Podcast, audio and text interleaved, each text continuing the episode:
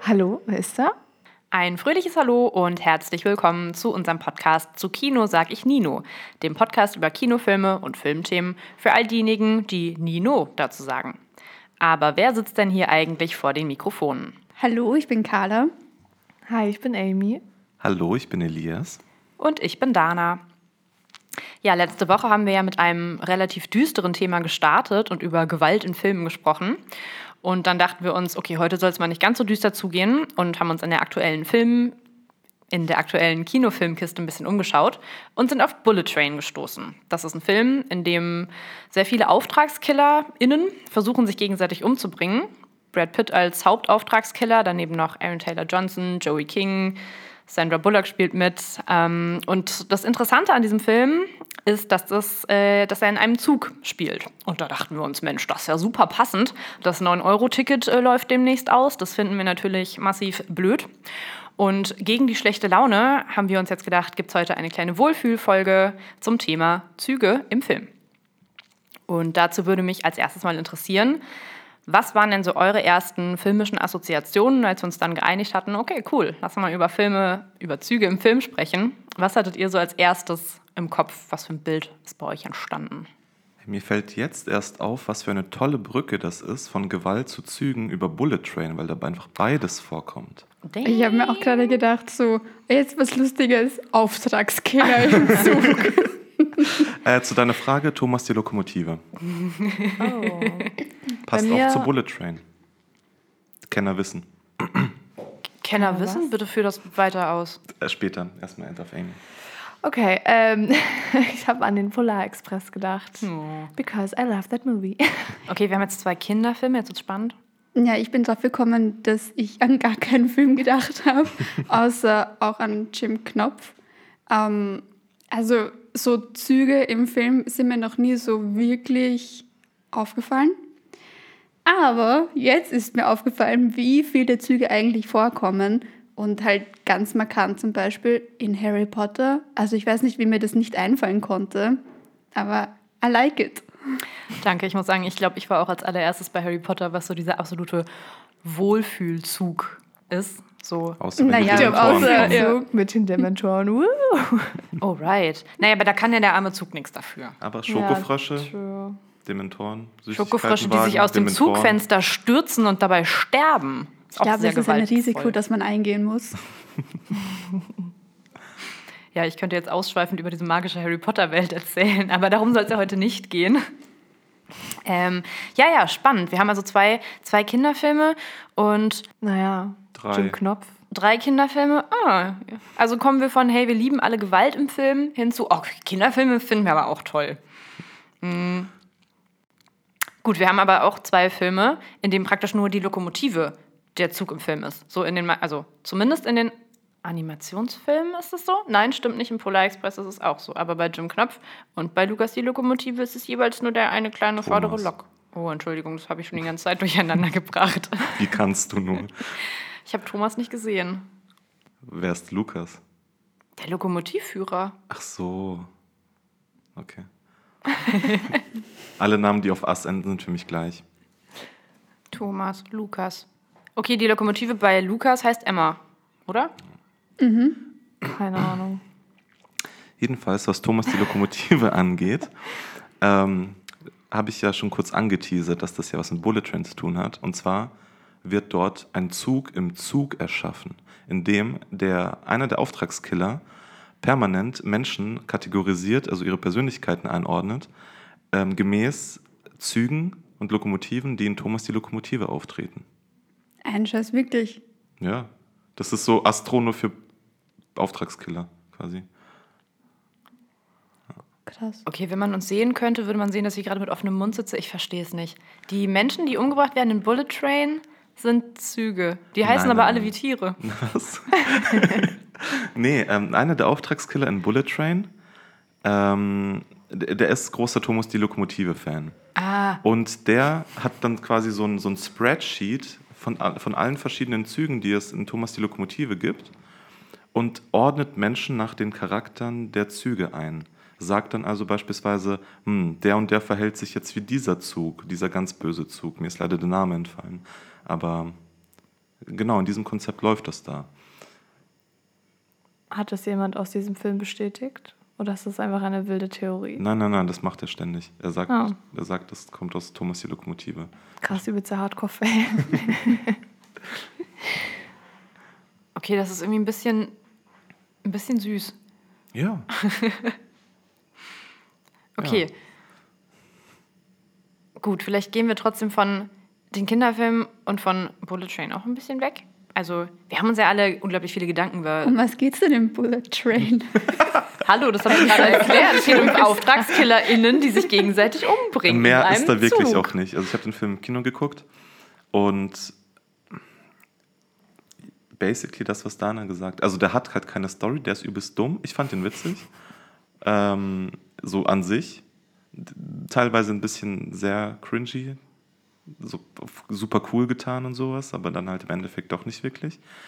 Ähm, aber schon ein ganz unterhaltsamer Streifen. Und was da aber auffällt, ist, dass, dass dieser Zug ähm, nur so ein bisschen als Mittel zum Zweck benutzt wird. Also der Zug spielt da nicht wirklich irgendwie diese Rolle mit, äh, was sich teilweise Filme ja ziemlich einfach machen können, denn im Zug treffen ja sehr viele verschiedene Leute aufeinander und aus sehr vers- verschiedenen äh, Klassen.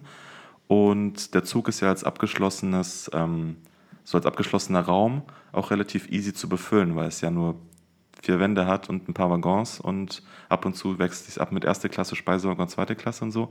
Und im Bullet Train war das halt mehr so ein, ähm, also da, da stand weniger der Zug im Vordergrund, als das, was halt einfach darin passiert, aber theoretisch hätte es auch irgendwie ein Haus sein können oder sonst was mit verschiedenen Räumen, ähm, weil viel mehr als grottige Effekte kommen dabei nicht zustande. Ja, okay. Ich glaube, das, das Spannende an einem Zug als Szenerie in einem Film ist halt, dass, wenn er sich bewegt und in voller Fahrt ist, das Aussteigen relativ schwierig ist. Das heißt, wenn beispielsweise äh, ein Dutzend AuftragskillerInnen da drinnen sind, dann kommen die auch erstmal nicht voneinander weg. Und das heißt, es wird so oder so auf eine Konfrontation herauslaufen. Hinauslaufen. Hinauslaufen. Danke. Oder Ähm. eben nicht, weil sie nicht hinauslaufen können, Ah. weil sie im Zug sind.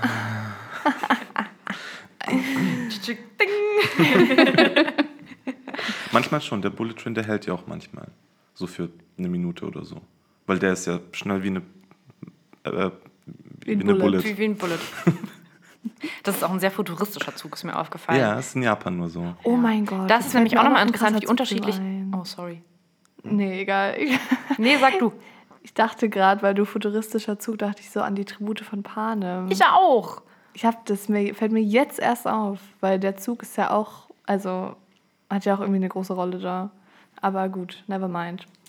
An den habe ich auch gedacht, als ähm, uns nämlich auch aufgefallen ist, oder also, dass ein Zug in diesem Film ja praktisch als, nicht als Statussymbol, aber als Repräsentant des sozialen Status dient für die Leute, die da drin sitzen. Ich meine, auch wenn es bei Tribute von Panem eben jeweils die Tribute aus den Distrikten sind, sind die für diese Zeit, die sie dann bei den Hungerspielen dabei sind, ja super, super wichtig und super Ja. wichtige Members der Gesellschaft. Entschuldigung, dass ich hier gerade Deutsch und Englisch durcheinander werfe, wie nur geht. Ähm, und das ist eben manchmal in, in Filmzüge genau das eben oder für, für genau das stehen, so als Transportmittel nur für die Superreichen oder eben, dass dann innerhalb der Züge nochmal klassifiziert wird. Ähm, weiß ich nicht, was fiel uns da ein? Da hatten wir Snowpiercer. Also ich habe da einen Film vorbereitet. Erzähl uns doch mal was über deinen Film. Soll ich jetzt schon darüber reden? Okay. Also, Snowpiercer ist ein ganz toller Film. Ähm, ich kannte den tatsächlich nicht bis vor drei Tagen oder so. Also schon davor, aber ich habe ihn jetzt erst gesehen. Und ähm, ich fand ihn ziemlich, ziemlich nice, muss ich sagen. Es geht halt darum, dass die Welt steht so ein bisschen vorm Abgrund, weil ähm, Global Warming, warum rede ich jetzt auch so viel Englisch? Globale. Erderwärmung. Ähm, und dann machen die so ein Experiment, weil die das stoppen wollen. Das scheitert aber und dann kommt die Welt in so eine übelste äh, Eiszeit. Also ja, hat nicht so gut funktioniert. Und dann sind halt die wenigen Leute, die überleben, ähm, fahren dann alle die ganze Zeit in so einem Zug umher, fahren halt quasi die ganze Zeit so im Kreis und in diesem Zug herrscht halt eine, äh, eine krasse Klassentrennung, dass halt im hinteren Teil die Unterschicht quasi ist und im vorderen Teil die Oberschicht. Und es geht dann darum, dass halt die ähm, Personen aus der unteren Schicht, die auch einfach in krass armen Verhältnissen leben und übelst eingefärbt, die haben da keine Fenster, die müssen irgend so Proteinbarren essen, was im Endeffekt einfach nur so zerquetschte, zusammengemalmte Insekten sind, was sie aber nicht wissen, erst irgendwann herausfinden. Und ähm, diese Leute aus der unteren Schicht haben halt schon öfter mal so eine Revolution irgendwie geplant, dass sie halt nach vorne durchdringen wollen, hat aber schon voll oft halt nicht funktioniert. Und jetzt ähm, wird in diesem Film halt quasi nochmal mit anderen Charakteren ähm, ja, so eine Revolution irgendwie versucht. Und ist eigentlich ganz cool, weil dieser Zug in dem Film hat so eine krasse Metapher irgendwie dafür ist. Natürlich, die drehen sich halt immer im Kreis, du kommst nicht. Halt allgemein ist ja, fand ich jetzt irgendwie auch ganz interessant, dass du vorhin gesagt hast, es gibt ja auch im Zug einfach erste Klasse und zweite Klasse so. Und die erste Klasse wird man sich ja wahrscheinlich auch nicht leisten oder sich da jetzt irgendwie ein Ticket buchen, wenn man so in der Unterschicht ist, sage ich mal. Das ist ja wahrscheinlich schon eher was für die mittlere und Oberschicht so. Und ähm, ja, keine Ahnung, ich fand es voll interessant, weil im Endeffekt, ich will jetzt auch gar nicht so viel spoilern, weil der Film echt geil ist, aber im Endeffekt stellt dieser Film, fand ich, und dieser Zug halt dadurch, dass der immer nur linear durch die Gegend fährt, du kommst nicht raus, halt du kannst ja auch gar nicht wirklich raus, weil die Leute halt denken, dass sie draußen eh verrecken, ähm, stellt das halt irgendwie so eine nice Metapher dar, weil selbst wenn diese Leute aus der Unterschicht irgendwie die Leute aus der Oberschicht besiegen würden, dann würde sich das Blatt halt einfach umkehren oder das ist halt wahrscheinlich immer noch eine Klassentrennung, weil halt dann die Leute aus der Unterschicht in der Oberschicht quasi sind und sich denken, okay, jetzt gehen aber die Leute aus der Oberschicht, die müssen jetzt für ihre Taten büßen und dann gehen die nach hinten und dann kehrt sich das einfach um, aber du hast halt immer noch, also im Endeffekt ist es dasselbe wie vorher, nur halt andersrum und man kann nicht so richtig aus diesem System irgendwie rauskommen und ich weiß halt nicht, ob ich jetzt spoilern soll. Kannst du ein bisschen spoilern, weil ich habe richtig Bock auf den Film auch. ich sag mal, am Ende passiert halt was, was diesen Circle dann doch durchbricht und was, glaube ich, für die Story richtig gut war, weil das vielleicht jetzt kein Happy End ist in dem Sinne, aber irgendwie ganz gut zeigt, das ist halt so, wie man es sich jetzt vielleicht vorgestellt hätte, wenn der Plan aufgegangen wäre, dass halt eigentlich nicht das Richtige gewesen wäre oder der Gesellschaft nicht geholfen hätte. Das ist ja eigentlich eine sehr spannende, also kann man das auch auf die Gesamtgesellschaft außerhalb eines Zuges, sondern auf. Der Zug ist die Gesellschaft. Ja, ja, aber kann ja. man diesen Zug in die reale Welt übersetzen und also wenn jetzt wenn die Unterschicht in Anführungszeichen auf einmal das Ruder der Gesellschaft übernehmen würde, wären damit also, alle Probleme gelöst? Ich habe mir da auch mal ein paar YouTube-Kommentare durchgelesen. Das ist echt ganz interessant, weil voll viele waren halt so, es steht wahrscheinlich so für Kapitalismus und so weiter. Andere waren halt auch so, nee, ich glaube, es geht wirklich eher darum, wie eine Gesellschaft zum Beispiel mit so einer Krise umgeht, wie die sich, keine Ahnung, da reproduzieren, ihre Ressourcen einteilen und so weiter. Also man kann halt übelst viel reininterpretieren, glaube ich. Ähm, deswegen, Leute, guckt ihn euch an. Das ist ja auch genau das, der spannende Punkt an, an Zügen im Film oder halt an Zügen an sich, jetzt einmal ganz gesellschaftlich gedacht, dass das so eine Begegnungszone ist, wo Leute zusammenkommen von Leuten, die sich die erste Klasse Service-Ticket äh, mit Self-Check-In, I don't know what, leisten können und Leute, die das wirklich als Transportmittel, nur ja. alleine als Transportmittel nutzen müssen, um zu, weiß ich nicht, irgendwelchen Arbeitsstellen zu kommen, weil ja. sie pendeln müssen und sowas. Also, dass da Luxus und ähm, nicht Luxus äh, zusammenkommen ja. und sich an diesen einen Ort treffen, den man halt in real kannst, du kannst in die erste Klasse gehen, du kannst dich halt nicht hinsetzen. Ja. Du wirst nicht instant rausgekickt. Aber ich finde das beim Zug halt auch ganz interessant, weil du hast ja auch jetzt da, wo die sich so vorkämpfen müssen, das ist ja wirklich auch nicht nur so metaphorisch gemeint, sondern die müssen ja wirklich von Waggon zu Waggon. Die haben ja keine andere Wahl, um da jetzt irgendwie so sich von da rein zu sneaken und mhm. da und bla. Und das ist eigentlich auch äh, irgendwie so noch ganz spannend. Eigentlich ist das Thema Züge im Film übelst geil. Ähm, Also ich habe den Film auch gesehen. Es ist ein bisschen länger her, aber ich kann mich doch an einiges erinnern und das, du hast das jetzt so gut erklärt, Amy, dass Dankeschön. die Bilder wirklich in meinem Kopf sind. Ähm, an sich ist es ja relativ platt gedacht, so wenn man mal von vornherein irgendwie darüber nachdenkt, dass man so diesen Zug als Metapher nimmt für dieses von unten nach oben, nur ist es im Zug dann von hinten nach vorne. Und dass halt in jedem Waggon irgendwie verschiedene äh, Sparten der Gesellschaft abgebildet werden. Ähm, aber der Film macht es halt richtig, richtig gut trotzdem, einfach durch seine Machart und dadurch, dass, dass der Regisseur sehr talentiert ist und das nicht einfach eben so platt We Live in a Society mäßig macht, wie es gewisse andere Filme tun, ähm, sondern sich wirklich was dabei gedacht hat. Und da merkt man dann auch wirklich, was der Zug eigentlich für eine wirklich Sonderrolle im ÖPNV spielt, weil wenn man mal Busse, U-Bahnen, Trams oder sowas betrachtet, das sind auch lange Vehikel, aber die, denen fehlt diese Klasseneinteilung. Und allein wenn und, und an Zügen sieht man, was passiert, wenn man irgendwas anfängt, in Klassen einzuteilen. Da sind es jetzt erste und zweite Klassen, Snowpiercer sind es, ähm, wie viele Klassen sind da irgendwie? Zehn verschiedene oder so theoretisch. Ähm, und beispielsweise bei Bussen, außer in den USA vor 60 Jahren, und U-Bahn und Trams und sowas fehlt das ja komplett, weswegen das noch eine größere Art von Melting Pot darstellt und an sich auch äh, gut funktioniert, außer in der U8. und ähm, in, in den Zügen eben hat man ja diese, hat, hat man einfach diese Diskrepanz von zwar sind da viele verschiedene Leute aus der Gesellschaft und viele verschiedene Arten an Leuten, aber dann wird es dann doch wieder so aufgeteilt, dass man es wieder als unfair erachten könnte.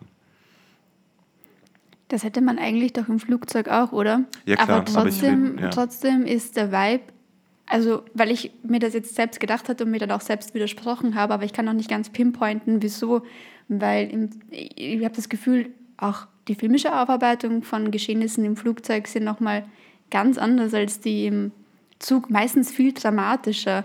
Wenn sich da irgendwer nach vorne kämpft, dann, dann ist auch irgendwie der Captain immer involviert und das Flugzeug stürzt ab, so gefühlt. Aber Oder es fallen Schlangen von irgendwo runter. Ja, das, was mir auch dazu auch grad einfällt, ist, dass die äh, erste Klasse meistens einfach übersprungen wird in so Flugzeugfilmen. Also ich, hab, ich Stimmt. würd, Oh, ja. mir würde jetzt nichts irgendwie einfallen, wo äh, Passagiere der ersten Klasse irgendwie großartig eine Rolle gespielt hätten. Sex and the City. Da fliegen sie in der ersten Klasse, ich weiß nicht wohin, aber Ist das Da da auch haben sie schon dramatisch? Aber Ja. vielleicht ja immer eher bei so, ähm, oh, wie heißt das? Nicht Kidnapping. Wenn die das Flugzeug übernehmen, so eine Filme. Da sieht man ja, glaube ich, schon relativ selten so die Business Class oder so, ja. oder? Aber ich glaube, im Flugzeug ist das eh immer noch was anderes, weil im Zug kannst du zur Not, also, keine Ahnung, je nachdem, wie schnell der ist, überlebst du trotzdem nicht, aber kannst halt so rausspringen irgendwie. Aber im Flugzeug bist du halt nochmal wirklich, also kannst ja nicht rausspringen Ja, dann natürlich maybe Erde, überlebe so, ähm, dass, dass das natürlich ein Unterschied ist, ob Ja. man jetzt halt si- sich auf dem Boden befindet. Deswegen ich auch nur vom ähm, vom Setting. territären äh, ÖPNV gesprochen habe. ÖPNV. nee, ja, voll, also ich stimme dir ja auch voll zu. Es war einfach nur so ein Gedanke, den ich mal Ja, voll. loswerden musste. Ich kann aber da vielleicht noch kurz ein, reingrätschen. Und zwar ist mir nämlich aufgefallen, dass wenn ich an Züge im Film denke, ich muss mich die ganze Zeit wahnsinnig zusammenreißen, nicht zu sagen Filme im Zug. was auch irgendwie gehen würde, wenn man bei so von sowas wie. Bullet Train spricht, weil dann ist es ja eigentlich ein Film, der im Zug spielt. Also, so, also wir sprechen über Filme im Zug und Züge im Film, whatever. Ähm, dass ich auf jeden Fall aber immer an Züge denke mit Abteilen. Und ich meine, wenn man in Deutschland im ICE sitzt, sitzt man, oder sitze ich zumindest nie im Abteil. Ich sitze immer im Großraumabteil. Also viele, viele Reihen an Sitzen hintereinander. Wenn ich an Züge im Film denke, denke ich immer an abschließbare, zuschließbare, mit einer Tür verschließbare Abteile. Die sind aber auch toll. Ähm, ich weiß nicht, ob es das hier gibt, aber in, in Bayern gibt es äh, den Alex. Und da, das, ist, das sind so alte Züge und da gibt es immer noch eben diese ganz normalen Abteile. So, die sind halt Also- auch ganz normal eine Regio halt. Von Chemnitz nach Leipzig fährst du auch mit so einem Zug. Geil. Ich liebe das. das Ich hat so hasse viel mehr das. Stil. Warum? Ich sitze da drin, habe ich immer Angst, dass irgendein Creep vorbeikommt Ja. und sich auch da reinsetzt oder so. Ich, wollt- ich habe noch nie in einem. Abteil gesessen, aber ich würde es voll gerne mal machen. Klingt nach Ja, einer es ist Also es ist so entweder krass. richtig geil, wenn du Glück hast mit den Leuten, wo Ja. du drinnen sitzt, oder es ist einfach furchtbar, weil du da, die machen dann die Tür zu, dann denkst du dir so, hm, es ist, könnte sehr intensiv riechen, je nachdem. so. Ja, aber kann noch natürlich besser auch- sind ja die Schlafwaggons. Oh, die sind toll. Damit bin ich noch nie gefahren. Ich auch nicht. Ich mal in der Ukraine im schönen alten sowjetischen Nachtzug. Das war auf jeden Fall ein Erlebnis. Aber das kann man auch nur machen, wenn man sich halt ein eigenes Abteil holt. Mit verschiedenen Leuten, weil ich hatte echt keinen Bock mit Randys einfach irgendwo zu pennen im Zug. Ich war mit vollkommen Fremden und gleich connected und habe jetzt gratis Eis beim es- besten Eissalon in Wien. Also man muss nur wissen, wie Geil. man mit den Leuten spricht und wo man hinfährt. War natürlich eine Reise nach Italien. Daran kann ich ein bisschen anschließen, nicht weil ich schon mal Nachtzug gefahren bin oder Schlafwaggonzug oder whatever, aber ähm, ich habe mir einen Film, ich habe eigentlich zwei Filme angeguckt mit einem Zug drin, und zwar Mord im Orient Express, der erstens ein sehr alter Zug ist und zweitens auch ein Zug mit sehr vielen Abteilen ist. Ähm, und ich habe mich, ich fand es ein bisschen lustig, weil ich die neue Version und die alte Version geguckt habe und die neue Version ziemlich blöd fand und die alte Version richtig nice. Es geht natürlich in beiden Versionen ähm, um einen Detektiv, einen belgischen Detektiv namens, ich kann kein Französisch, deswegen entschuldigt meine falsche Aussprache, Hercule Poirot, glaube ich. Klang Ein- gut, klang gut. Gut, danke, danke, danke. Ein ähm, Detektiv mit in beiden Filmen sehr ausladendem Schnauzbart. Mm, Und der fährt im, im Orient Express, das ist ein Zug, der in diesem Falle von Istanbul nach, ich glaube, London fährt. Ähm, fährt er auch mit spontan, gemeinsam mit den anderen Reisenden. Ähm, und es gibt offensichtlich nur zwölf andere Reisende, alle der ersten Klasse zuzuordnen, also alle mit sehr viel Geld und ähm, einem gehobenen sozialen Status. Und dann geschieht im Zug ein Mord. Das heißt, wir haben ja alles, was wir an Filmzügen, an Zugfilmen, Entschuldigung, mögen, praktisch auf einem Haufen. Wir haben, die Leute kommen nicht raus, weil es ist ein Zug und draußen ist es sehr kalt und man will auch eigentlich nicht raus. Ähm, der Detektiv arbeitet sich von, also in dem Fall arbeitet sich nicht eine Gruppe von Leuten, aber er arbeitet sich vor, verhört natürlich alle äh, Mitreisenden, damit er herausfinden kann, wer der Mörder oder die Mörderin war. Und es ist natürlich, jeder hat sein eigenes Abteil jeder hat sein eigenes Abteil.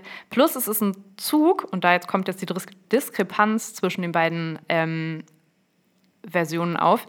Im alten Film, ich meine, gut, der Film ist von 1974, da haben sie halt auch einfach einen alten Zug genommen. Ah, sorry, wichtige Info, dass der Film spielt jeweils in den 30er Jahren. Und der Zug aus dem Film aus den 70er Jahren ist viel authentischer, ein Zug aus den 30er Jahren, was so die Breite angeht, was so die Enge der einzelnen Abteile angeht. Da ist halt irgendwie, die Tür ist super schmal, die geht gerade so auf, du kannst dich dahinter umdrehen und dann ist da auch schon die Pritsche und that's it. Und dann ist, wenn du Glück hast, noch so ein Waschbecken in so einer Tür im Schrank versteckt. Versus die neue Version von 2017 mit einer wahnsinnigen Starbesetzung und alles irgendwie so Netflix-mäßig blurry, shiny aufgearbeitet. Von vornherein schon, finde ich, leider ein bisschen unsympathisch. Absolut. Da ist dieser Zug einfach, das ist doch kein Zug mehr, Alter. Das ist halt wie so ein Haus auf, auf, auf Schienen. Aber die haben, also was die da alles im Zug haben, so, da ist eine Küche, da stehen die Starköche drin und wenden ihre Pfannen und flambieren da irgendwas. Und da stehen, das sind Betten. Und das war so, Mann, das hat mich irgendwie total geärgert, weil ja, das dann so gar nicht mehr realistisch nach einem Zug aussah. Was es ja zum Beispiel im Bullet Train auch ist. Ich meine, ich habe da im Trailer gesehen, es gibt eine Szene, wo irgendwie so ein, also ein Abteil ist so ein Badeabteil. Ist natürlich auch wahrscheinlich zu groß oder zu breit, aber ich meine, das ist halt auch ein anderes Setting.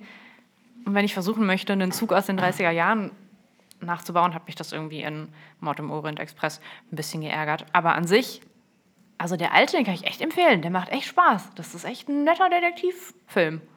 Ja, wobei, also äh, der Orient Express an sich, äh, der, der gilt ja auch als einer oder sogar teilweise der luxuriöste Zug überhaupt. Ähm, mittlerweile wurde er, glaube ich, auch abgelöst, aber auf jeden Fall galt er das jetzt sehr, sehr lange. Und äh, da sieht man ja dann auch, also die Filme, die wir bisher irgendwie besprochen haben, die stellen ja auch ganz gut dar, wie verschieden irgendwie das Setting Zug sein kann. Zuerst hatten wir mit Bullet Train einfach Zug als Style. Äh, Jetzt haben wir, äh, dann hatten wir ähm, Snowpiercer. Snowpiercer genau als Metapher für äh, die Gesellschaft, Zug als Gesellschaft quasi. Und jetzt haben wir ähm, den luxuriösen Zug für quasi einen Abschnitt aus der Gesellschaft, also die reichen Leute, die dann äh, für das Setting in so einem Kammerspiel zusammentreffen. Und da ist ein Zug natürlich perfekt, weil da kann man ja, wie du auch vorhin gesagt hast, nicht einfach so raus. Und ähm, ja. Voll. Ähm, passt dazu, dass wir uns ja auch so ein bisschen Gedanken gemacht hatten, also genau, wie du es gerade beschrieben hast, wie Züge im Film verwendet werden, als welche Art von Setting. Und das ist ja, das ist alles so Zug als Konfrontationsraum. Man kommt nicht raus. Und ich finde, wenn man dann wirklich nicht rauskommt, wenn die Leute im Film dann wirklich im Zug bleiben, dann bin ich happy dann bin ich pleased, so stelle ich mir das dann vor. Und dann gibt es aber halt leider auch die Zugfilme. Dann hält der Zug an und die Leute gehen halt doch raus und dann ist für mich aber so dieses, dieses, diese abgeschlossene Kammerspielartige, wie du es gerade genannt hast, äh, dieses Feeling irgendwie weg. Das ist so dieses, nee, in meinem Kopf sollten jetzt aber alle in dem Zug bleiben. Keine Ahnung, wie das dann endet. Am Ende dürfen sie meinetwegen irgendwo aussteigen. Aber nicht mittendrin mal kurz den Zug verlassen und wieder einsteigen. Das stört mich dann. Mir ist noch aufgefallen, ich weiß nicht, ob ihr, ihr euch da vielleicht besser auskennt als ich, aber ein klassischer Film mit Zügen ist auch eigentlich jeder Western, oder? Also in mhm. jedem Western reitet irgendein Cowboy oder andere Menschen auf ihren Pferden am Zug entlang, versuchen reinzukommen, versuchen reinzukommen und irgendwas rauszuholen, ähm, springen vom Pferd auf den Zug und wieder zurück. Allerdings habe ich da leider keine großen Referenzpunkte. Irgendein Western-Fan unter euch? entfliehen kurz bevor der Zug sie umfährt, doch noch den Gleisen, wo sie festgeknotet oh, war. Oh ja! Das sind ziemlich alle Filme, die auf den irgendwie Kaufland 10 Western-DVDs drauf sind. ja. die 10 besten Western aller Zeiten und dann sind es irgendwelche so Low-Budget-Produktionen aus den 40ern. Es gibt, glaube ich, einen Western, der heißt auch einfach nur Eisenbahn. Sicher. nice. Aber das ähm, zeigt ja auch ganz gut, wie sich das mit der Zeit verändert hat. Also der, der Zug an sich. Bei Mord im Orient Express haben wir auch den Zug als Luxusgut quasi. Und das war ja früher, also so vor 100 Jahren oder so, nie der Fall, dass irgendwie, so wie jetzt, 200 Leute in einen Waggon gepresst werden. Sondern dass das wirklich auch ein Fortbewegungsmittel war für hauptsächlich reiche Leute, weswegen die auch immer überfallen wurden, weil halt es da halt viel zu holen gab. Also man könnte ja dann quasi fast behaupten, dass das Ansehen der Züge in den Filmen rezipiert werden. Also von, von Statussymbol Zug, ich bin reich, ich habe some money, ich steige in den Zug und düst durch die USA, bis hin zu Filmen, die Züge vielleicht jetzt dann eher als halt ganz normales Transportmittel nehmen für die, die sich kein Auto leisten können, unter anderem. Aber gleichzeitig dann doch immer noch diesen futuristischen Charakter dabei haben. Also diese superschnellen Züge wie aus Tribute von Panem. Ich finde das super spannend, dass das bei gefühlt bei Zügen viel mehr der Fall ist als bei Autos. Zum ja. Beispiel. ja, bei Autos hat man ja auch einfach Grenzen, dadurch, dass das Auto ein super kleiner Raum ist. Genau. Da ja. kann man maximal, weiß nicht, wenn es ein Van ist, so sechs Leute mitnehmen oder so. Und dann, dann hat sich das. Und das Auto, also wenn man jetzt nicht unbedingt ein schwebendes Auto nimmt oder halt super Science-Fiction-mäßig äh, sonst was aus einem Auto macht, dann sind auch die technischen Möglichkeiten von dem Auto begrenzt. Klar kann man irgendwie 200 äh, km/h dann durch äh, die Highways düsen, aber bei Zügen ist es nochmal, als, also eben im, im filmisch, filmischen Sinne, äh, gibt es zigmal mehr Möglichkeiten. Äh, wie gesagt, allein schon die Filme, über die wir eben geredet haben oder die wir angeschnitten haben, da bietet ja wirklich jeder davon den Zug als anderes Stilmittel. Und das ist halt das, was es nochmal interessanter macht, darüber auch zu reden, weil der Zug eben ganz, ganz viele ästhetische und auch storytechnische ähm, Ansprüche entweder verbindet oder darstellt.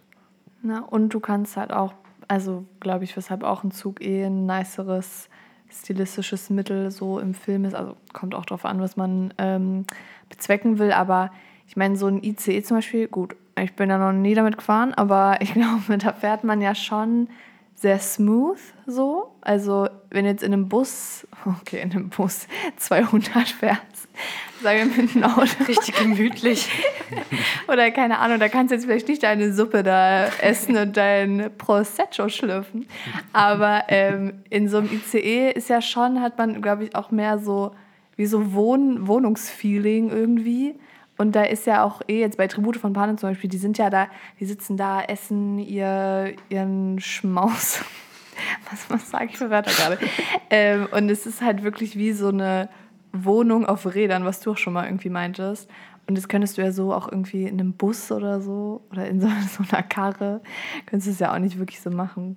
Aber habt ihr auch das Gefühl, also jetzt so aus den Erzählungen, dass in älteren Filmen der Zug sozusagen als, als Gefahr und als Hauptakteur wahrgenommen worden ist. Also die Cowboys reiten um den Zug, um den Zug zu überfallen. Die, die Jungfrau wird von den Gleisen gerettet. Oder es gibt auch diesen einen Film, äh, Orlaks Hände. Der ist von 1924 und da gibt es ein Zugunglück und dann sieht man noch diese Einstellung, wie dieser weil das ist natürlich super alter Film, deswegen war alles schon ziemlich dunkel da drinnen. Dieser massive Zug da hinten liegt und er sagt, oh mein Gott, es ist ein Zugunfall und seine Hände gehen eben dabei kaputt, also er verliert sie dann auch. Und je moderner die Filme sind, desto weniger ist der Zug an sich das große Mysterium oder der, der große Hinschaufaktor, sondern das, was im Zug passiert. Also quasi um die, das, das wieder, einfach ja. nur den Zug als Erweiterung der Räume und nicht mehr der Zug als, als Gefahrpotenzial. So, ja. Das habe ich aber auch schon mal ähm, irgendwo gelesen, als ich ein bisschen recherchiert habe, dass Zug, also so ein Zug ja auch ganz oft so dieses groß und äh, zerstörerisch ja, ähm, dargestellt wird und äh, keine Ahnung, fährt mit super viel kmh irgendwo rein, zerschmettert alles um einen rum. Und ja, wie du schon sagst, irgendwie mittlerweile ist es eher weniger so das im Fokus, sondern eher so halt der Zug als irgendein Raum, als abgeschlossener Raum, wo man irgendwie vielleicht ein interessanteres, einen interessanteren Film drum bauen kann oder sowas. Das ist super interessant, weil ähm, Anfang des 20. Jahrhunderts gab es ja auch diese sehr stark futurismuskritische Bewegung, die Autos und Züge und was weiß ich an neuen Technologien damals entstanden ist, komplett verteufelt hat und darüber auch einiges an ähm, Kunst und Literatur dann äh, erschaffen hat. Und das würde zeitlich dann auch perfekt passen, beispielsweise auch zu Alexander oder auch zum, zu einem der ersten Filme aller Zeiten, die überhaupt gedreht wurden, von äh, den Brüdern Lumière aus dem Jahre 1896. Ähm, hier die Ankunft eines Zuges auf dem Bahnhof in La Ciotat. Da dachten ja auch die Leute am Ende, zumindest wird es so überliefert, dass der Zug auf sie zufährt durch die Leinwand und dass sie dann massenweise da geflüchtet sind. Das ist ein oh, no. sehr oft erzählter Gag in medienwissenschaftlichen Vorlesungen. Das Süß, da gab es noch gar kein 3D. Ja, ja. Da haben sie 3D noch selbst gemacht. Da ist der Zug wirklich gekommen. und seitdem gab es dann wahrscheinlich ein paar Jahrzehnte lang dieses Trauma einfach. Ja, aber stimmt, Kann so dieses sein. Bild von einem herannahenden, riesigen, riesig großen, bedrohlichen Zug, wo du am besten nur irgendwie vorne die, die, die, die Frontlampe, heißt das so, das Frontlicht, die Scheinwerfer siehst, genau, was auf einen zurast oder aufs Publikum zurast, als Stilmittelzug. Ich habe mich aber auch, also ich habe versucht, ein bisschen künstlerischer zu recherchieren und irgendwelche krass wissenschaftlichen äh, Sachen dazu droppen zu können, wann wie Züge für Film oder Szenen eingesetzt werden. Da gibt es kaum was drüber. Ich habe zumindest kaum was gefunden. Ich habe auch gedacht, vielleicht gibt es dann irgendwie an Filmhochschulen oder irgendwelche, irgendwelche Seminare. Nicht mal eine Hausarbeit auf grin.de oder so habe ich gefunden. Äh, ich glaube, ich habe schon eine gefunden. Verdammt, guck, recherchieren kann ich auch nicht. Ja, aber selbst eine wäre mega wenig dafür, dass ja. das so eine tolle Grundlage ist. Genau, um ich habe nämlich auch nach der Semiotik von Zügen gesucht, weil ich mir gedacht habe, da muss es doch irgendjemanden geben, der sich dann mal gedacht hat, was ist denn hier los? Aber Nein, Endeffekt, wir vier sind die Ersten. ich habe mir so ein paar Sachen aufgeschrieben, aber eigentlich haben wir auch schon alles gesagt. So. Also ich hatte halt höchstens noch, ein Zug hat ja auch so einen gewissen Rhythmus. Das ist vielleicht noch... Genau der. Unerwartete Begegnungen mit anderen, Reise von A nach B, kein Aussteigen. Kann oder kein? Simul Was? Kann aussteigen oder kein, kein aussteigen? aussteigen. Also naja, kann kommt halt drauf an, zu vorgeschriebenen Zeiten halt nur. Und halt einfach dieses gleichzeitig in Bewegung, aber drin halt trotzdem so diese Stille. Oh ja. Oh, stimmt. Oh ja, gleichzeitig in Bewegung und gleichzeitig aber. Oh mein Gott, das könnte man auch bei Snowpiercer. Oh mein Gott. Ja, aber es wird bei all diesen Filmen, die wo Welt die Handlung draußen ist immer in Bewegung und weil dieses Eis da, das schmilzt halt auch dann irgendwann so nach und nach und drin ist aber trotzdem immer noch nach Jahren dieselbe, naja, wie sagt man, dasselbe Vorgehen irgendwie. Es hat sich nicht so viel verändert von diesen Klassifizierungen und sowas. Stille und Bewegung, Leute. Also, dass der Zug sich auch eben nach außen abschottet und ein eigenes Innenleben entwickelt. Ja. Oder halt auch nicht. Ja. Das sind jetzt super spannende Inputs, vor allem halt fürs westliche Kino. Ähm, ich konnte mich so im, im Rahmen der Recherche mich erinnern, dass ich mal ein Seminar über Bollywood-Filme besucht habe und dass es da eine Szene gibt von dem Song absoluter Banger. Also I kid you not, das ist sogar, der Song ist ausgezeichnet worden und war Top-Charts in Indien und in UK. Und der ist Teil von dem Film Dil Se. Ich möchte mal kurz übrigens anmerken für alle, die zuhören. Ich bin mir ziemlich sicher, dass ich alles falsch ausspreche und ich möchte niemanden offenden. Also wenn ich es falsch ausspreche, please have mercy und schreibt es gerne, wie man es richtig ausspricht. Audio-Messages. Genau, aber der Film heißt DLC oder übersetzt eingedeutscht der Titel vom ganzen Herzen. Ich glaube, das stimmt. Entschuldigung, ich muss hier reingrätschen und ein bisschen klugscheißen. Eine Freundin von mir hat früher Indisch gelernt, in, keine Ahnung, in der Grundschule. Und ich liebe dich heißt. Moment. Mutsche dumse dilse pyahe. Nein, das heißt, ich liebe dich sehr oder so. Aber da da dilse drin ist, oh, das war ein komisch, da da dilse drin ist, könntest du recht haben mit dem Wo ist Dill Herz drin? und so. Also das ist jetzt nicht, das ist nicht von mir übersetzt, sondern das ist einfach, wie der Film auf Deutsch heißt. Okay, vergesst, was ich gesagt habe. Boah, das wäre ja mega der Flex, so. wenn die oh, Sorry, ich das jetzt Leute. mal fresh Vielleicht- übersetzt. Vielleicht Aber ist es falsch, aber ich dachte mir. Aber Bollywood, Indisch, Dilse von Herzen. Ich liebe dich von ganzem Herzen. Mutsche dumse dilse pyahe. Das war garantiert auch falsch ausgesprochen. Weiterreden, danke. Genau, dieser Film ähm, ist von 1998 und bei Bollywood denken ja ganz viele an so ganz klassische Rom-Com-Musical-Filme. Aber Kino aus Indien kann tatsächlich viel, viel mehr. Und diese Art von Filmen, die wir halt jetzt hier kriegen, das ist vor allem halt die neueren Filme, das sind das neue Bollywood, aber im älteren gab es da ganz viele politische Filme, so wie halt auch vom ganzen Herzen noch so an der Kippe ist zwischen Musical-Film und politischen Film.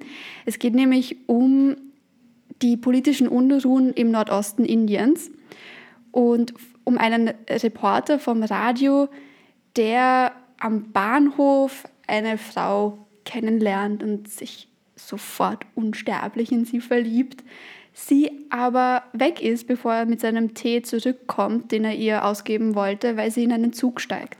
Und dann fängt er an, Tag zu träumen, wie es wohl wäre mit ihr auf diesem Zug. Und da kommt eben diese bekannte Tanz-Musikszene, die, so wie ich es jetzt ausspreche, Chaya Chaya ähm, heißt. Genau, und das ist äh, in diesem Film, kommen Züge immer wieder vor, aber das sind in den ersten, weiß ich nicht, hier 15 Minuten mal 6 Minuten einfach nur diese Musikszene, wie sie auf dem Zug tanzen miteinander. Und das Spannende daran ist, dass es nicht einfach ein random Song auf einem random Zug ist, sondern aber, dass das dazu dienen sollte, auch mal die indische Landschaft darzustellen. Also das wurde wirklich auf einem Zug aufgenommen. Da hat mitgespielt, das ist, glaube ich, der bekannteste indische Schauspieler, Shah Rukh Khan. Oh ja. Und äh, in Kombination mit Mal Malaika Arora. Genau, und die sitzen da wirklich, also die stehen da wirklich auf dem Zug drauf und äh, tanzen das und singen da. Das ist ähm, Urdu-Poesie, sagt das Internet, auf Sufi-Musik aufbauend. Musste ich auch erst einmal googeln, was das, also das sind wirklich da, da hat sich wirklich wer was dabei gedacht. Genau, und dieser Zug ist der Oti-Zug, der von den Nilgiri Mountain Rail Railways ähm, hier geführt wird. Und wenn euch diese Szene mal anschaut, vielleicht können wir das auch verlinken, dann sieht man ganz viele Shots von oben, von der Seite. Also das ist nicht einfach nur, einer hat eine Kamera hingestellt und dann tanzen sie fröhlich, sondern da gibt es ganz viele unterschiedliche Einstellungen. Und da wurde fast nichts im Post-Production nachgemacht, sondern halt einfach zigtausendmal eine Szene gedreht aus den verschiedenen Perspektiven, während der Zug da halt durch Indien donnert. Und da gibt es eine Theorie von An Anustub Basu, der ähm, sagt, dass dieser ganze Film eine Reise durch die sieben Arten von Liebe in der antiken arabischen Kultur sind. Also das ist Attraktion, Verliebtheit, Liebe, Berufung. Also Berufung habe jetzt ich übersetzt, weil es ist im Englischen angegeben Reference und im Original halt ein Wort, das ich weder aussprechen noch aussprechen kann noch kenne. Aber genau, Berufung, Wertschätzung, Obsession und Tod. Das ist auch einer der wenigen Bollywood-Filme, der neuen Bollywood-Filme, die kein Happy End haben. Also die beiden, er kriegt dann die Frau am Ende, aber was er nicht weiß, ist, dass sie ebenfalls Teil dieser Unruhen ist, dieser politischen und eine Selbstmordweste trägt und dann sprengen sie sich beide in die Luft. Das hätte ich jetzt echt nicht erwartet, dieses Ende. Ja, aber das ist Crazy. eben, das ist in ganz vielen äh, Filmen aus Indien der Fall. Das sind ganz, ganz politische Filme, ganz häufig auch gegen UK. Gut so. Who would have Wunder. thought? Die haben sogar ihren eigenen Charlie Chaplin, möchte ich kurz anmerken. Ähm, Aber mal ganz kurz, es ist wirklich krass, dass man das dann in Deutschland so, wirklich das Erste, was du damit assoziierst, ist so Bollywood. Tanzen und Happy End. Also voll gut. Und nicht viel dazwischen eigentlich. Ja, ja. Genau. Rassismen in gewissen Filmarten und sowas können Mhm. wir auch mal besprechen.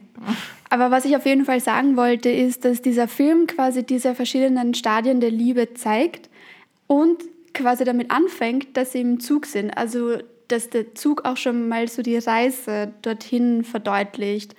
Und das fand ich dann voll den, äh, voll den schönen Schluss irgendwo, weil ich das so mit dem Hintergrund in westlichen Filmen jetzt ad hoc nicht kenne oder mir jetzt nichts einfallen würde, wo das so vorkommt, wo sich Leute so viel dabei gedacht haben. Und vor allem, wo sie einfach, ich weiß nicht, das waren sicher 40 Leute, die da am Zug herumtanzen. Mach das mal, ja? Also, Das Ja, klingt Respekt. extrem poetisch vor allem und auch äh, von der Machart sehr beeindruckend. Klingt Also, vor allem wirklich so, als ob der Zug nicht nur, also keine Ahnung, der Zug wurde so richtig so ausgewählt benutzt, weil ich jetzt auch gerade überlegt habe, so hätte man das auch so ohne diese Metapher Zug oder halt den Zug machen können und dann wäre ja wirklich diese, ne, diese Reise weniger verbildlicht worden, wenn das jetzt einfach so, man hat sie im Café gesehen und dann, keine Ahnung, läuft da irgendwo rum und was weiß ich. Also voll das voll gut eingesetzt, so als Stilmittel, finde ich. Und Genau, voll es- naheliegend eigentlich. Und trotzdem fallen mir jetzt nicht krass viele Filme ein, wo man sagen würde, ja stimmt, da ist der Zug auch als Stilmittel für eine Reise genutzt Ja. worden. Polarexpress. ja, und reist man nicht ähm, allgemein immer mit dem Zug? Okay, Ja. als Re metaphorische Reise.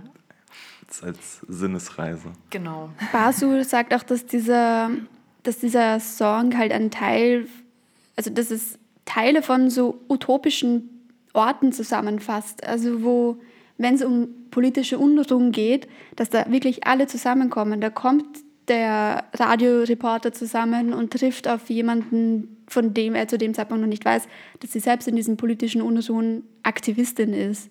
Und dann gleichzeitig kommen noch andere Leute dazu, die einfach nur ihr Obst verkaufen wollen oder die einfach nur von A nach B kommen wollen. Also dass, dass da alle Ethnizitäten an einem Ort zusammenfinden.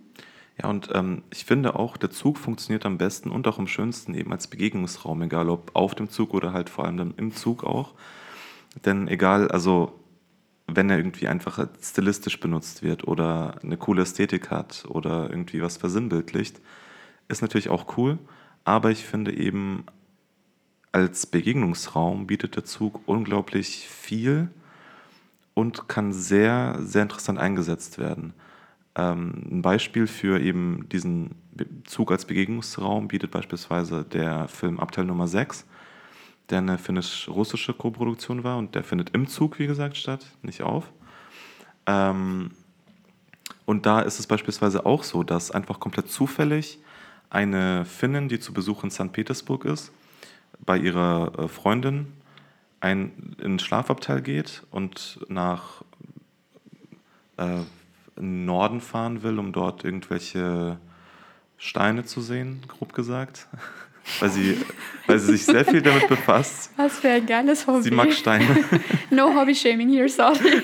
Nächste Folge, Filme mit Steinen. Oh ja, äh, Everything Everywhere All at Once zum Beispiel. Hat den jemand gesehen? Immer Noch noch nicht. Oh Mann, oh Mann, Manu. aber da, da kommen Oh Steine Mann. vor auf jeden Fall. Das sind sehr berührende Steinszenen.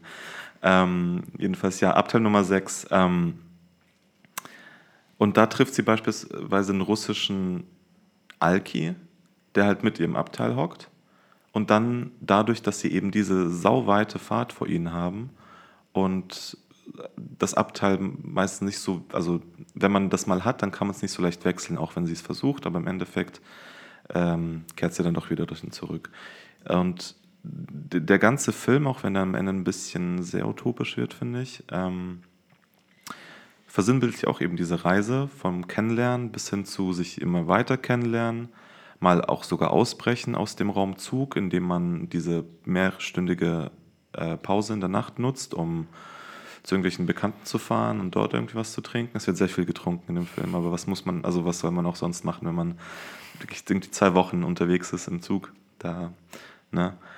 Und das war schon teilweise auch sehr berührend eben. Und ich, ich finde, wenige andere Settings können so eine intime Atmosphäre schaffen, eben dadurch, dass man da wirklich auf zwei Quadratmetern oder so, auf diesen kleinen, schmalen Pritschen, äh, zwei Wochen lang da ist. Das ist basically Love Island, wo man auch nicht umher kann, ohne sich irgendwie kennenzulernen. Nur halt in schön. Das klang schön. Das klang schön. Ich wollte eigentlich noch, ich wollte noch so einen Trash-Film droppen, aber eigentlich könnte man es dabei auch belassen, oder? Wollt ihr noch was sagen? Was hättest du einen Trashfilm? Ich Mir weiß fällt nicht. echt auch keiner ein. Ja, also ich, ich habe ihn nicht gesehen, aber ich habe den Trailer gesehen und war negativ begeistert. Zombies im Film kommen auch ganz gut. Das ist eine Koreane, südkoreanische Produktion, nennt sich A Train to Busan. Zombies im Film, was, äh, Zombies im Zug, was muss man anderes sagen? Zombies im Flugzeug, im Zug. Zombies in der Mall. Zombies, in, Zombies überall. Also drehen einen Film mit Zombies und such dir irgendeinen Ort aus. Das Passt klappt schon. immer, eigentlich. Ja. Das haben wir doch mit dem Trash-Film geändert. Das ist okay. Strange ein Trashfilm? Da. Bitte? Ist, ist der, ist, ich glaube, der nimmt sich schon ein bisschen ernst. Der, der nimmt sich ernst. Ich habe ihn Ja. als Trash-Film Ach so. bezeichnet, weil, also in meinen Augen ist das jetzt kein krass wahnsinnig hochwertiger Film. Abteil Nummer 6 klang mehr nach einem Nicht-Trash-Film als Train to Busan. Busan? Busan? Wäre. Aber. Es gibt doch sicher irgendwelche Shark Train-Filme oder so, wo, ein- wo ein Hai mit einem Zug fusioniert. Sharknado Train. ja, Bringen die Leute nicht auf Idee. Durchführt. Dann öffnet sich immer so die Zugtür und der Hai kommt raus, während er im Tornado ist und du auch. Und dann beißt er dich und dann ist er wieder im Tornado und die Tür schließt sich wieder. Pitch das Oder mal ein bitte. Tornado mit herrlich. Sharks drin kämpft sich durch einen Zug und öffnet jede Tür von Abteilen. Wir sollten Oder- vielleicht unseren eigenen Zug train. Man Zug will im. Zug auf Klo gehen und da sitzt aber schon ein Hai drauf. das wäre mal ein Trashfilm. Ja, äh, Zugtoiletten. Ja, auch sehr, Zugtoiletten. Die werden auch sehr schnell. In Bullet Train kommen sie vor. Oh, sonst kommen sie echt nicht vor, ne? Mhm. Aber, Aber das ist sowieso, in Filmen kommen mir viel zu selten vor, wie Leute aufs Klo gehen. Das ja, stimmt. ja, Das machen ja, sie nur, wenn sie einen Schwangerschaftstest machen. Ja. ja. Stimmt. Oder, Oder wenn- eine Fehlgeburt haben. Oder John Ja. Travolta in Pulp Fiction. Der Ja. geht auch nämlich die ganze Zeit auf Toilette. Und ich finde, also jeder Film hat für mich automatisch einen Bonus. So einen Pissbonus. Einfach, wenn man das mal mitbekommt. Wenn man das mal zeigt. Achso, du meinst, wenn man es dann mal sieht, dann ist es ein Bonus für den Film. Ja, weil Ja, das ist dann ja. einfach Realismus. Okay, Word, das nehmen wir jetzt Ende. Period. So, mir fällt nämlich keine klasse Überleitung ein.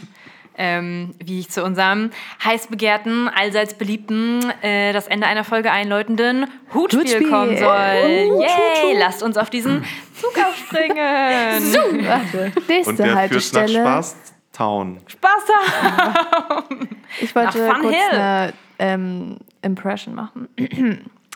Nächste Haltestelle, Hutspiel. Ding. Ausstieg ein bisschen Gänsehaut links. bekommen. Okay, dann werden jetzt hier mal die Würfel gemixt. Eventuell hört ihr das und ich suche einen, einen Ich bin so aus aufgeregt. unserem Hut aus. Die und Würfel heute gemixt. ist die Frage für das heutige Hutspiel. Eine Sekunde, ich bin selber so aufgeregt, dass ich den Zettel kaum klappen kann. So, Freunde und Freundinnen, von welchem Film habt ihr zuletzt den Soundtrack oder die Filmmusik total abgefeiert? Abgefeiert. Zu Abgefeiert. welchem Film habe ich abgerockt? Oder toll fandet oder ähm, Es steht das, was auf dem Zettel steht. Okay. Okay, abgefeiert. Boah, ich muss erst mal überlegen. Aber da gibt es so viele, weil ich bin, ich bin leider so jemand, der Soundtracks einfach viel zu hart feiert. Lieb und dann höre ich sie so lange, bis ich sie nicht mehr hören kann. Und dann irgendwann, so Jahre später, sagt Spotify, hey, du hast das Lied mal gehört und gibt es mir so in die Playlist rein. Und ich mir so, oh mein Gott, wo war es all die Jahre? Und dann fängt derselbe Rhythmus von vorne an. Ja. Ich weiß, es hätte so geklungen, als ob noch mehr käme, aber da kam noch nicht mehr. Ich muss noch du überlegen. genau das hatte konkretisieren ich- können. Genau, das hatte ich mit sehr vielen Songs, unter, also beispielsweise Girl, You'll Be a Woman Soon oder so, eben, das ich sehr tot gehört habe und jetzt nicht mehr hören kann, weil es mir, mich einfach ein bisschen nervt. Dann hatte ich das mit vielen Songs von Licorice Pizza, was durchaus wirklich einer der besten Soundtracks hatte. Ich meine, der hatte klar keine eigens dafür komponierten Songs, sondern einfach eine super geile Auswahl an, an 70s-Songs, wie von Wings oder Let Me Roll It oder andere Kalauer, die halt richtig schön ins Ohr gehen. Ähm, der letzte Film, den ich aber geguckt habe mit einem richtig geilen und mich vom Hocker und Soundtrack war Fallen Angels von Wong Kar Wai. Der lief letztens im neuen Off. Ähm, das ist aus dem Jahr 1995 und der hat so einen richtig nicen ähm, Hongkong-mäßigen Trip-Hop-Soundtrack. Und der war super interessant und hat super die Stimmung in dem Film eingefangen. Und leider gibt es, weil das auch eigens für den Film ähm, gemacht wurde, gibt es nirgends, ähm, also kann ich das halt nicht auf Spotify hören. Es gibt so einen Beispielsong dafür, ähm, Karma Coma heißt der, auf dem dann viele Tracks basieren, aber dann halt ins Chinesische übersetzt wurden. Und na, jetzt muss ich mich damit zufrieden geben, das zu hören, weil ich kein YouTube Premium habe. Scheiße. Aber nee, war sehr cool. War sehr cool. Ich würde sagen, also ich lasse jetzt mal diese ganzen Musical-Filme weg, weil die höre ich einfach auf und ab. Ja, Dito. dass einer der Soundtracks, die mich seit Jahren immer noch, also der hat mich zu keinem Zeitpunkt jemals genervt, war der Soundtrack von Only Lovers Left Alive. Boah, ist das ein guter Soundtrack. Also wenn du einfach nur, der Film ist schon großartig, aber wenn du dann nur den Soundtrack hörst, Bombe. Kann ich jedem nur empfehlen. Geil, ich habe direkt den, ich wollte den Film die letzte Zeit immer schon mal wieder gucken, jetzt wo du es nochmal sagst. Okay, nice, nice, nice. Ja, wie heißt der Film? Only, Lovers, Left Alive. Verhext. Okay. Oh. Allah. Gut, Okay, dass du, darfst schon deine Antwort gedroppt hast. ähm, ich glaube, ich bin gar nicht so krass im Soundtrack-Game, ehrlich gesagt. Mir fallen direkt ungefähr alle Disney-Filme ein, Verständlich, nice. aber Nice. ähm, die ich schon sehr liebe. Die kann man sich auch immer geben. Ich glaube, Inception war, habe ich ganz viel gehört, weil das immer in meiner Klausurenphase-Playlist früher drin war. boah, wer ist denn das? Ist das nicht auch, ist das irgendwie auch Hans Zimmer Hans oder Zimmer, Max Richter ja. oder so? Einer von beiden? Hans Zimmer ist es. Und äh, das habe ich immer sehr gefeiert. Und gut, du hast jetzt gesagt, Musicalfilme mal nicht, aber ich glaube, wo ich ähm, auch mir viel angehört habe, war The Greatest Showman, weil da habe ich irgendwie dann auch das alles immer so rauf und runter gehört. Ja, ich glaube, das, das sind so ein paar. Ja, es gibt natürlich schon krasse hier Kompositionsgrößen, ähm, die man sich immer wieder reinzirbeln kann, wie eben Hans Zimmer oder Voll. John Williams oder Joe Hisaishi von den Ghibli-Filmen. Ja. Also was, was da geschaffen wurde an, an Musikstücken. Oh, ich würde auch so gerne Und mal Inception mit Live-Orchester. Boah, ja. Oh, Boah, glaub, das denke ich mir so oft. Einen Ich glaub- Film mit Live. Ich würde Habe ich die ganze gemacht Zeit. mit Fotolis. Ach, stimmt, wir haben drüber gesprochen. Mhm.